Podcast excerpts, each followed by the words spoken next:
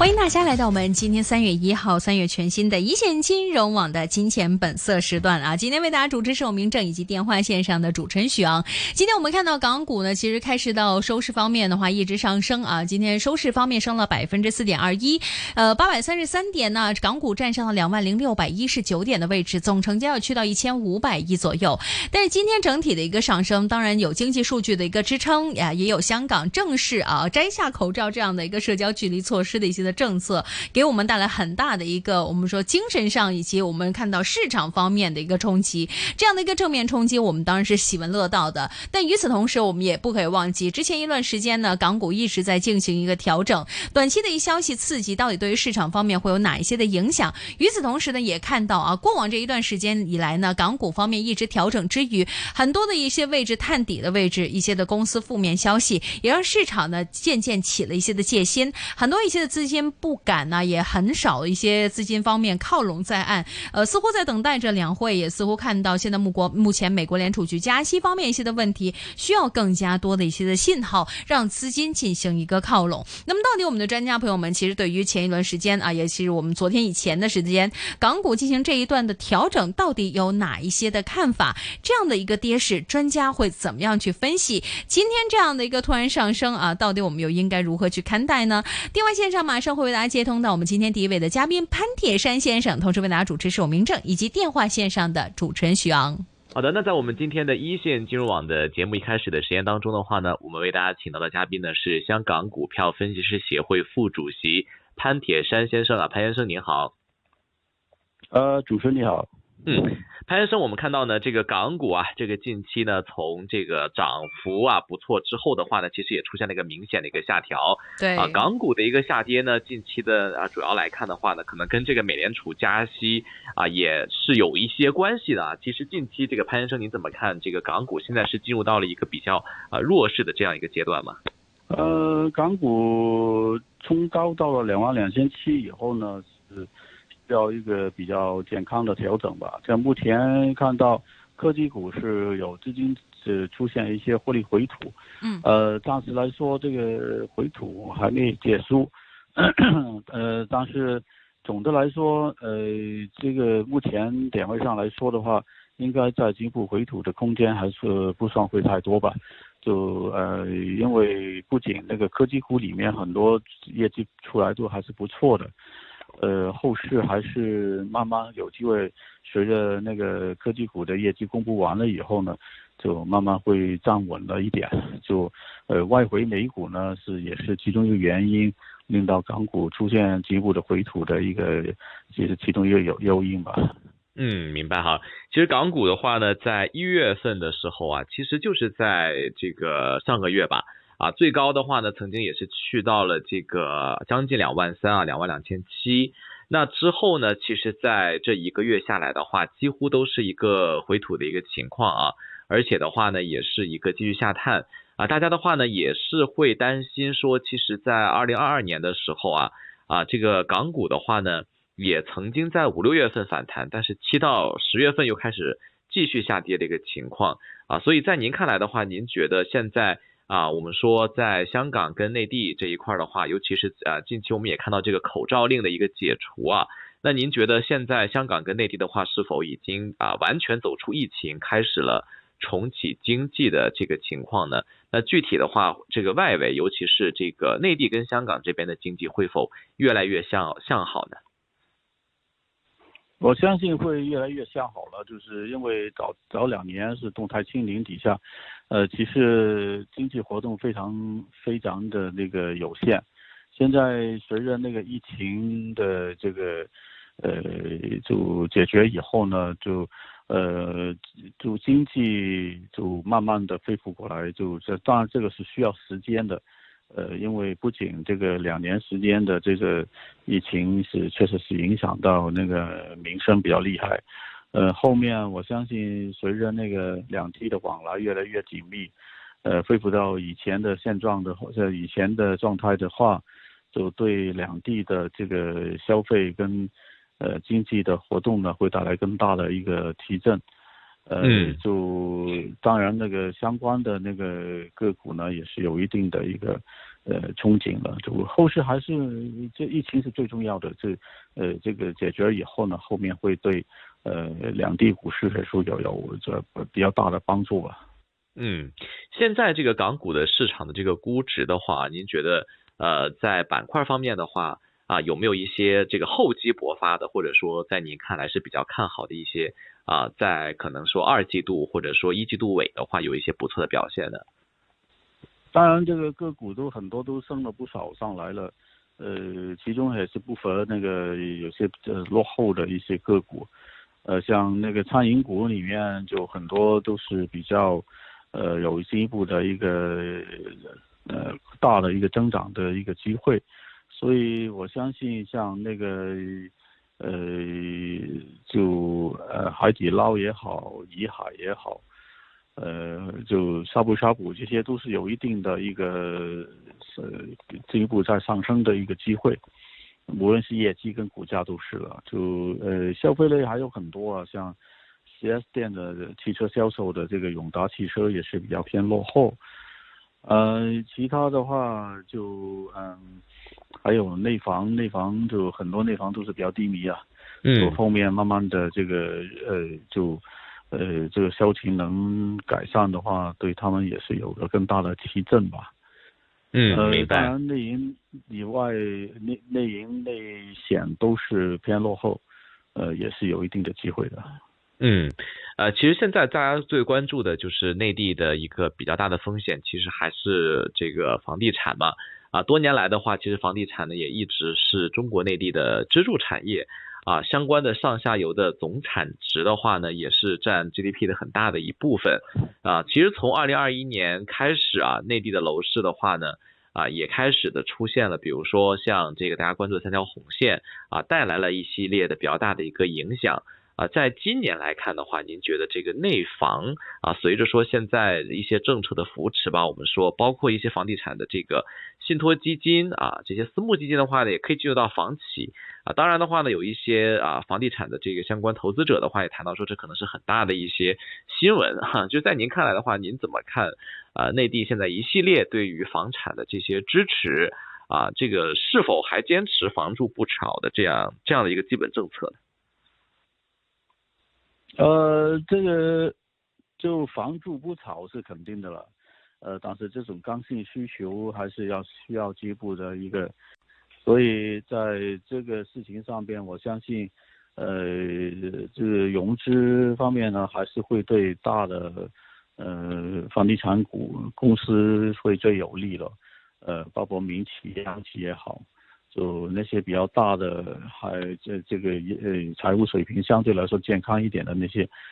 可能会更有机会就，呃做好这个这块的业务。我我相信这些股价肯定还是会有更好的一个上升的空间的。嗯，呃呃，现在其实，在房地产板块的话呢，也有一些声音啊，就是说，因为三条红线的影响，其实一大批的房企呢都倒下去啊啊，目前市场上还能够活下来的啊，可能是比较大的企业，或者是现金流会更丰富的这些企业啊，在您看来的话，您觉得这个啊呃现在的一些个股的投资，这些我们说房地产的话啊，是不是反而它的机会可能会更大一些呢？哦，呃，绝对是的，这，呃，这些但是负债太高的那些，可能我们还是要避开，因为我们不知道那后面的重组呢，跟，呃，债务的重组上会带来有没有什么负面的一些连带的影连带的影响，所以我们还是倾向于那些比较大的。呃，民企的内房相对来说，他们虽然负债是高一点点，但是这也没有达到一个非常的一个危险的危险的变这个水平的话呢，这些还是能进一步再看好的。嗯，那另另外的话呢，我们看到一些大城市的这个房价的话，你们说随着这个啊现在的一些限购的政策的松绑啊，大城市的这个房价有没有可能，包括甚至香港本地的房地产的市场，会有一个在这个。我们说这个经济回暖的情况之下的话，会有一系列的更好的发展呢。那肯定有的，因为美美国的加息不可能，呃无休止的加下去。其实去年一年加了四厘四的话，其实也对这个他们那那里面的那个消费会造成很大的影响。呃，再进一步加下去的话，可能也是，呃，他们也是呃就抵受不了的那个未来的这种冲击。所以我相信这个加息事情早晚还是结束的。就是我倾向于是未来再多加两个零点二五的话。到了年中后面就可能结束了，就，呃，周边国家的加息的压力也会舒缓了，呃，对这个像我们呢，这个房地产的这个方面的销情也好，价格也好，是还是有一定的一个呃维护了。嗯，明白啊。其实现在的话呢，我们也看到呢，除了这个房地产之外的话呢，像 TMT 行业的话呢，也是有很多的呃一些啊这个啊在去年吧，我们做跌的还是蛮惨的啊。今年来看的话，您觉得就是像这个高科技的啊这个相关的行业的话，对市场会带来一个什么影响呢？呃，会有更良好的发展吧。就是最近都是就是出台了什么 ChatGPT 嘛。ChatGPT 带来的机遇非常大的，嗯嗯嗯，这块呃还是陆陆续续会有更多的一个呃就相关的产业呃公司会带来一些更好的一个合作的计划，呃我相信呃今年的科技股还是不像去年那么惨烈了，呃应该股价上也是有相对的慢慢的回暖，当然这个是需要时间吧，因为不仅呃疫情的这个。后面的经济恢复还是需要一些时间才能，呃，全面的恢复下来了。嗯，呃，现在来看的话，这个呃支持这些科技股上涨的啊，您觉得会是政策方面的，还是说确实在反垄断的等等监管方面也放宽了啊？一些平台经济的话又开始重新起来了呢？呃，平台经济绝对能起来的，因为服务十七亿人口的市场，呃，这个。呃，这个科技板块的这个平台还是有很多的发展的空间的。呃，不仅他们的经营成本也没有就是特别的这么那种这个巨大。嗯。这个呃，就是消费者也是习惯了他们的这种的平台消费的模式，就这个也是对他们来说，今年是一个好的一个重新呃发展的一个机会了。明白哈，我们看到的话呢，其实在这个整体的市场当中的话呢，不仅仅是港股，其实 A 股的话呢，也是有很多的一些啊，我们说啊资金的一些，我们尤其是北上的这个资金来投资 A 股。A 股现在在您看来的话，有没有一些投资的这个机会呢？跟港股相比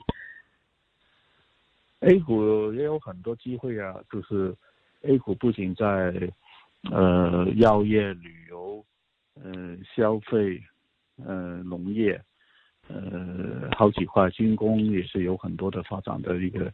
呃潜力，这个绝对也是呃带给投资者带来更多的一个选择性啊。嗯，明白哈。在在这个 A 股方面的话，刚刚你也谈到像这个医药这个行业，或者是我们说白马股啊，相对来讲的话，啊，在这两个行业的话，近期啊，您的看法是什么？尤其是这个生物医药方面啊，近期其实也跌了挺多。生物医药要看他们的，嗯，呃，哪哪个公司的他们的药能上架，就是时间越早的话，带来的那个就是他们的机会也是最大，所以我们要看他们的发展的这个进程有多快了。嗯，就相对来讲的话呢，其实啊，在整个的板块当中的话呢，比如说啊，去年能源价格的一个上涨嘛，尤其是俄乌方面的一个影响，其实去年整体像石油股、能源板块表现是不错啊。现在新能源啊，这个啊，其实在今年能否会啊跑的会比传统能源会更好一些呢？传统能源股的话，其实这个 Patrick 您怎么看这些板块的走势呢？呃。这个碳中和要到二零六零年就达成了，就是碳中和目前，对，对还有三十多年的时间，嗯，目前在一步一步在慢慢的展开呢，就是，呃，对于这个新能源的话，特别绿色能源是带来呃很多的机遇哦，就这政府也加大力度去扶持。所以我倾向于那个新能源还是有进一步的一个呃拓展的空间，股价也是有进一步的上上涨的一个空间了。嗯，其实过去两年的话，这个能源股呢都是跑得比较好，而且是跑赢大市的啊。啊，您觉得这个因为主要是俄乌的这个影响啊，像传统能源股的话，您觉得呃今年还能够有这个机会吗？但是目前来看的话，好像能源板块都啊，无论是美股还是港股都跌的还是挺多的哈，您怎么看的？你看短时间来说的话，能源板块个股可是有一波回调，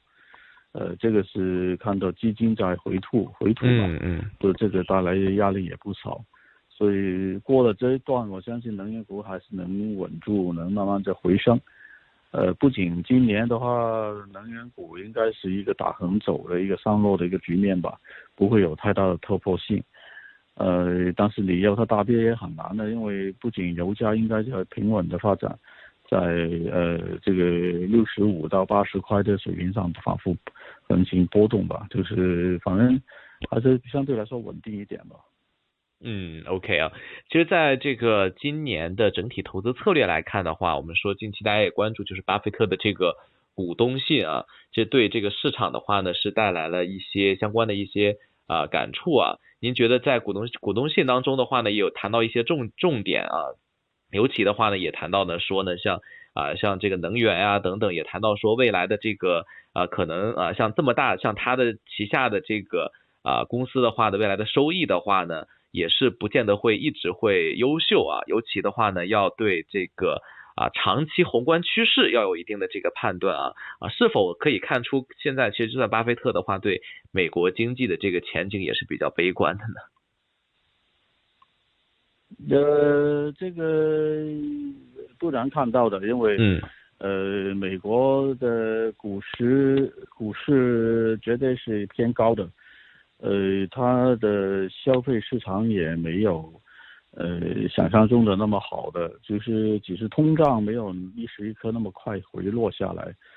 呃，但是加了斯尼斯对这个国国民的这个消费程序还是受它受到很大的打击，